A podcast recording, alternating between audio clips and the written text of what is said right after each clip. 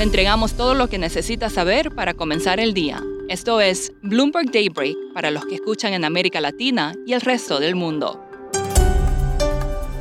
Buenos días y bienvenido a Daybreak en español. Es 11 de mayo de 2022, soy Eduardo Thompson y estas son las noticias principales. Esta mañana sabremos si se desacelera o no la inflación de Estados Unidos. Analistas esperan un aumento en los precios del 8,1% en abril en comparación con un 8,5% acumulado a marzo. Sin embargo, sería el duodécimo mes en que superará el 4%, lo que significa que la Fed elevaría su tasa en 50 puntos básicos en las próximas dos reuniones. Los futuros accionarios en Wall Street están en terreno positivo a la espera del dato y el dólar se debilita. En cuanto a las tasas en Europa, Christine Lagarde, presidenta del Banco Central Europeo, dijo que un primer aumento podría venir a las pocas semanas de que concluya el programa de compras netas de bonos a comienzos del próximo trimestre. Analistas dicen que eso significaría un alza en julio. La Cámara Baja de Estados Unidos aprobó un paquete de ayuda de 40 mil millones de dólares para Ucrania. El Senado podría aprobarlo la próxima semana. La ONU indicó que más de 8 millones de personas en Ucrania han sido desplazadas internamente desde el inicio de la guerra. Shanghái reportó el martes una baja del 51% en nuevos casos de COVID, lo que da esperanzas de que la ciudad relajaría las restricciones que han afectado a las cadenas de suministro en todo el mundo. Hay preocupación en el mundo de las criptomonedas. Los resultados de la plataforma Coinbase decepcionaron al mercado y existe preocupación sobre una posible quiebra, aunque el CEO de la empresa lo niega.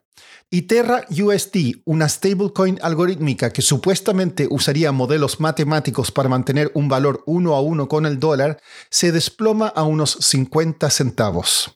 Pasando a América Latina, en Colombia, una encuesta muestra que el candidato presidencial de izquierda, Gustavo Petro, tiene un 40% de apoyo, mientras que el conservador Federico Fico Gutiérrez tiene un 21% para la primera vuelta.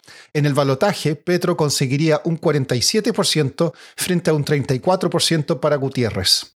El presidente mexicano Andrés Manuel López Obrador dijo el martes que no asistirá el próximo mes a la Cumbre de las Américas en Los Ángeles si no se invita a todos los líderes latinoamericanos. Estados Unidos no ha invitado a Cuba, Venezuela y Nicaragua.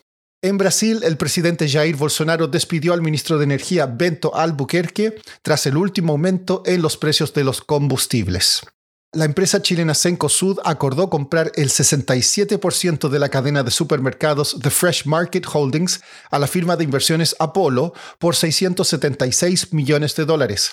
Esto marca su ingreso al mercado de Estados Unidos. Empresas argentinas están embarcadas en una cruzada para cambiar la percepción sobre el trigo genéticamente modificado y recientemente recibieron buenas noticias desde Australia. Jonathan Gilbert cubre temas agrícolas para Bloomberg News en Buenos Aires y nos cuenta más. Bioshare la semana pasada anunció que Australia aprobó su trigo genéticamente modificado que se llama HB4. Es un paso interesante porque hasta ahora hay pocos países que han aprobado el trigo modificado, el trigo GM, y Australia es un gran exportador de trigo. Jonathan, ¿qué tiene de especial esta variante de trigo?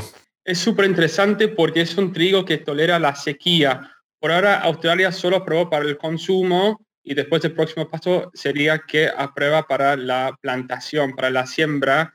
Y el mundo, como bien sabemos, tiene, está em, atravesando un cambio climático importante y muchos países que siembran trigo y otros cultivos están pasando por sequías. Últimamente Argentina, Australia y hoy en día Estados Unidos, por lo cual es un cultivo que puede ser muy bueno para los productores eh, granarios. ¿Y por qué hay oposición al consumo de estos productos? Es un miedo que viene eh, de largo plazo porque es algo, algo nuevo.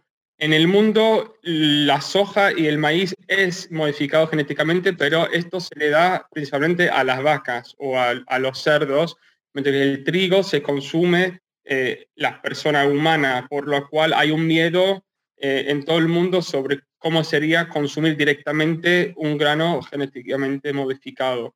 Yo estuve en un evento de bioseres y consumí eh, estos productos y fue súper interesante ver la reacción de la gente en cuanto a eso.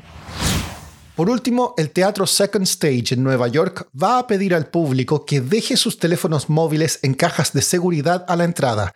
Esto luego que circulara una foto de un actor desnudo en redes sociales en una escena de la obra Take Me Out. Eso es todo por hoy.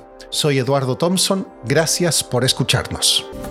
Para conocer todas las noticias que necesita para comenzar el día, revise Daybreak en la app Bloomberg Professional, donde puede personalizar las noticias que desee recibir. También puede suscribirse a la versión solo audio en Spotify, Apple Podcasts o la plataforma de su preferencia. Eso es todo por hoy. Escuche de lunes a viernes Bloomberg Daybreak.